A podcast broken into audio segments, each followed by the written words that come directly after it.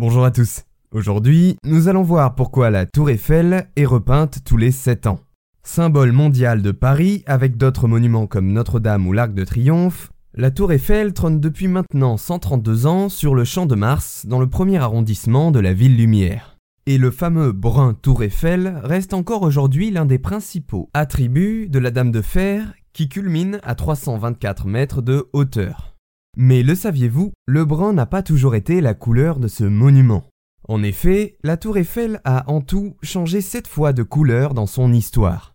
À sa construction, supervisée par l'architecte Gustave Eiffel en 1887 et 1888, c'est d'abord la couleur rouge Venise, produite dans la célèbre ville italienne, qui est choisie et appliquée en atelier avant son montage.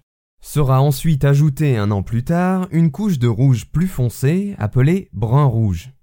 En 1899, à l'approche de l'exposition universelle de Paris, second événement du genre auquel la tour assiste, elle est peinte dans les tons de jaune. On applique alors un dégradé de jaune orangé à la base et de jaune clair au sommet. Pourquoi un dégradé? Car depuis le sol, ce procédé assure une vision uniforme de la couleur pour les passants.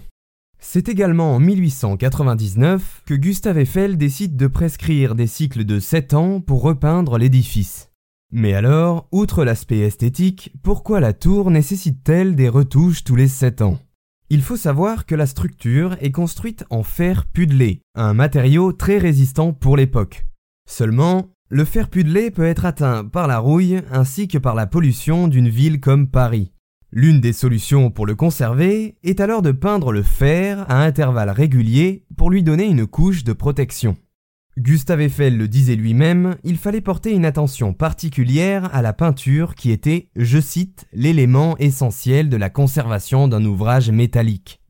Ainsi, pour garantir la longévité de la tour, il va de soi que les soins qui y sont apportés doivent être réguliers et minutieux. Ce sont donc 60 tonnes de peinture qui sont utilisées sur plus de 200 000 mètres carrés de surface pour rafraîchir le monument. Pour les Jeux Olympiques 2024 de Paris, la France a décidé de faire de la Tour Eiffel son porte-drapeau et d'à nouveau changer sa couleur.